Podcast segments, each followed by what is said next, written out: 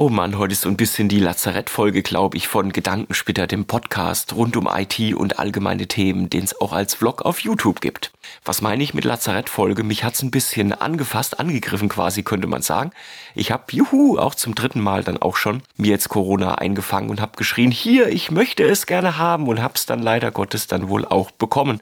Und eigentlich habe ich nicht geschrien, ich hab's einfach so bekommen. Ja, deswegen, wenn ich mich so ein bisschen erkältet anhöre, dann verzeiht es mir. Ich bin auf jeden Fall froh, dass ich jetzt hier diese 30. Episode von Gedankensplitter trotzdem noch für euch dann habe zusammenstellen können. Aber starten wir mal gleich direkt in die Themen rein. Und ich denke, ein guter Beginn bei dem ganzen Thema ist, wenn ich schon von meiner Gesundheit anfange, auch mal über den generellen Gesundheitszustand dann auch zu sprechen hier in Deutschland. Und da ist es jetzt nicht nur so, dass es mich mit ähm, einer Erkältung und Corona dann auch erwischt hat, sondern es ist tatsächlich auch so, dass ähm, über 10 Prozent der Gesamtbevölkerung in Deutschland aktuell von einer Atemwegserkrankung dann auch befallen sind. Und Stand heute sind sogar ein bisschen mehr als 10 Prozent, nämlich über 10 Millionen Menschen in Deutschland auch, die an einer Atemwegserkrankung leiden. Und das Ganze führt natürlich dann auch zu gewissen Problemen.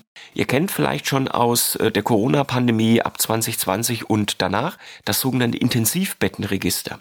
Im Intensivbettenregister sind ja die freien Betten auf der Intensivstation äh, jeweils dann auch aufgeschlüsselt, je Landkreis und je Klinik und so weiter und so fort. Und dort haben wir aktuell den geringsten Stand an freien Betten in den Intensivstationen ever, seitdem es dieses Register dann entsprechend dann auch gibt. Und das zeigt eigentlich genau das, was wir aktuell auch haben, einen wirklich großen Ausbruch an Atemwegserkrankungen. Und das sieht man dann auch an diesen Intensivbetten oder beziehungsweise den nicht mehr vorhandenen Intensivbetten, die es momentan in vielen, vielen Kliniken dann auch nicht mehr gibt.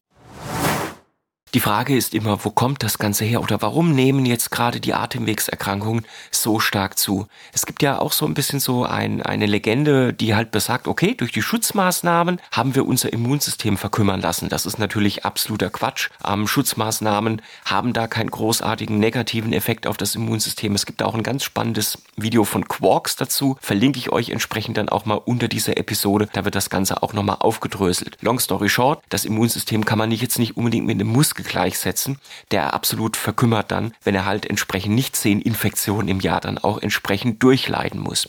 Tatsächlich ist es so, dass so eine große Zunahme an Atemwegserkrankungen auch schon in der Vergangenheit vor der Corona-Pandemie passiert sind. Ist immer so in Wellen, mal ist es in Anführungsstrichen ergiebiger oder nicht ergiebiger, die Grippesaison beziehungsweise dann auch die Erkältungssaison.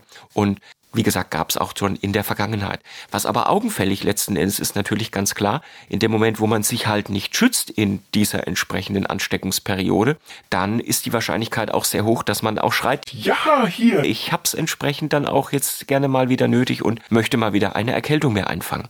Sieht man auch beispielsweise sehr schön, wenn man einfach mal guckt bei Firmenveranstaltungen, wenn sich einfach mal Dutzende Leute auf engem Raum dann auch treffen, wie hoch die Wahrscheinlichkeit dann ist, dass man danach einfach mal so naja, ein paar Ausfälle dann auch zu beklagen hat, weil einfach die Leute entsprechend dann auch krank werden. Eine ganz normale Geschichte und dann vielleicht auch eine gute Idee und ein Appell, dann, wenn es wichtige Sachen gibt, die nach so großen Meetings, nach so großen Veranstaltungen dann auch passieren sollen, zieht euch einfach eine Maske an, passt auf, wie nah ihr anderen Leuten dann auch seid und befolgt die ganz normalen Hygieneregeln. So viel zu dem Thema Gesundheit.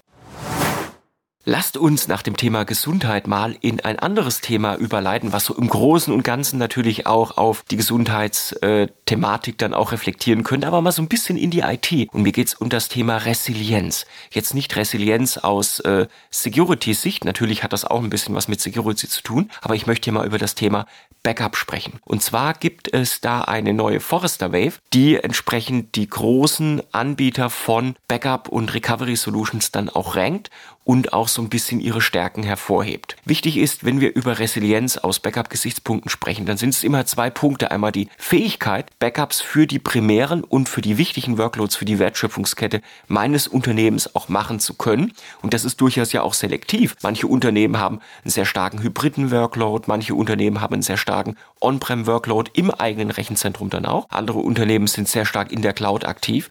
Das heißt, man kann nicht jetzt nicht unbedingt sagen, diese Backup-Software ist immer das Beste und die andere ist schlecht, sondern es hat auch sehr stark mit der Ausrichtung des jeweiligen Unternehmens dann auch zu tun, wo die Kronjuwelen letzten Endes dann auch abgelegt werden. Und aus diesem Grunde ist es dann auch wichtig, wenn ihr in die Resilienzbetrachtung eines Kunden oder von euch selbst als Unternehmen dann auch geht, schaut, wo ihr dann auch eure Workloads, die auch wirklich eure Assets dann auch darstellen, primär dann auch abgelegt habt und castet genau dafür dann entsprechend auch eine Resilienzlösung, eine Backup- und Recovery-Lösung, die zuvorderst das natürlich auch am meisten unterstützt. Und das ist dann auch ein wichtiges Thema. Und das kann durchaus auch ein Shift ergeben.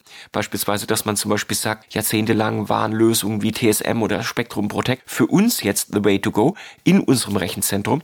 Aber durch den Shift der Workloads in andere Lösungen oder in andere Architekturkonstrukte, wie beispielsweise die Cloud oder hybrides Arbeiten, hybride Konstellationen dann auch, können sich dann logischerweise auch andere Anforderungen an das Thema Backup und Recovery dann auch ergeben. Das shiftet immer so ein bisschen. Ihr könnt euch dann immer freuen, wenn ihr natürlich dann auch entsprechend Beratungshäuser dann auch ähm, am Start habt, die euch in diesem Shift dieser Anforderungslage dann auch entsprechend unterstützen. Neben dem Thema Resilienz im Bereich Backup und Recovery ist Resilienz natürlich auch vor allem in der Cybersecurity sicherlich vielen von euch auch ein Begriff. Ich habe ja auch so ein bisschen in den anderen Episoden von Gedankensplitter schon mal ein bisschen was dazu erzählt, was die Trends im Bereich der Cybersecurity entsprechend auch darstellen. Wichtig ist allerdings auch, dass es einen weiteren Trend dann auch gibt, der mit dem Know-how und ähm, äh, der Tiefe des Wissens auch zu tun hat, womit Integrationspartner im Bereich der Beratung der Cybersecurity dann entsprechend entsprechend auch ausgestattet sein müssen. Und da ist Weiterbildung ein ganz entscheidender Trend in der Security in 2023 und darüber hinaus. Was meine ich damit? Wenn wir uns Cybersecurity anschauen, dann sind es ja einige Themen, die da ein bisschen sich geändert haben im Vergleich zu der Vergangenheit auch schon. Nämlich Cybersecurity nimmt, und das auch ganz zu Recht, einen immer größeren Stellenwert in dem Bereich der Compliance der Unternehmen dann auch ein, wo dann auch entsprechende Richtlinien dann auch gewisse Schutzmaßnahmen, Schutzvorrichtungen und Cybersecurity Approaches dann entsprechend auch definieren. Und das ist auch ganz spannend, weil das nicht nur, aber auch bei Kritis-Unternehmen dann auch bedeutet, dass die Systemhäuser, die entsprechend auf Cybersecurity beraten, da entsprechend auch ein Know-how in diesen Bereichen dann auch haben müssen. Und das ist auch ein ganz wichtiger Punkt. Bleibt immer up to date, wenn es in den Bereich der Cybersecurity geht. Und zwar nicht nur in den Lösungen, sondern wie diese Lösungen beispielsweise in ihrer konkreten Ausprägung für die entsprechenden Compliance-Vorschriften dann auch die Kunden unterstützen können. Und da kann man natürlich verschiedene Sachen dann auch definieren, wie die NIS-2-Richtlinie oder die CRA. Und das sind alles so Themen, die extrem wichtig sind, wo man up to date dann auch bleiben muss im Bereich der Cybersecurity.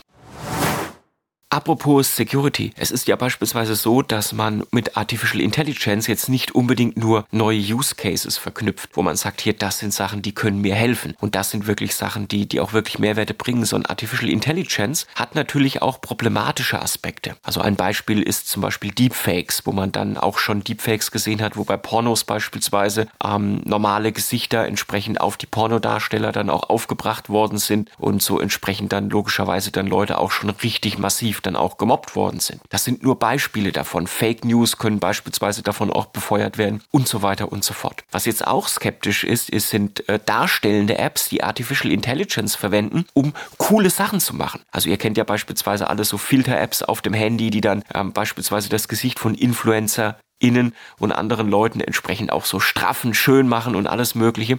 Und da gibt's dann auch eine App namens Lensa, wo ich einen ganz interessanten Artikel bei Wired dann auch getroffen habe. Und bei diesem Artikel ist es so, dass eine äh, Journalistin hingeht und einfach mal Kinderbilder quasi der App dann auch vorwirft. Und die Lensa, Lensa App, die hat ein Feature, wo man so spirituell angehauchte Avatare oder Avatare generell so im Cartoonish-Style von sich dann entsprechend auch erstellen kann über Artificial Intelligence. was diese Autorin jetzt gemacht hat, ist, die hat ihre ihre Bilder auch aus der Vergangenheit, aus, aus ihrer Kindheit dann quasi, dann in diese App hochgeladen. Und was hat die App daraus gemacht? Naja, Nacktbilder beispielsweise. Das ist natürlich ein kritisches Thema, wenn Apps hingehen und dann auch Bilder aus äh, der Jugend oder aus der Kindheit nehmen, die verfremden, sexualisieren, weil das ist natürlich auch ein, ein Werkzeug für Mobbing oder für Exposure beispielsweise dann auch im Internet, was sehr, sehr schwierig dann auch ist. Und gerade die Lenser-App ist, wie hat es die Autorin so relativ treffend be bemerkt, ein Disaster waiting to happen. Und ich glaube, das ist auch ein ganz wichtiges Thema dabei. Das heißt, bei Artificial Intelligence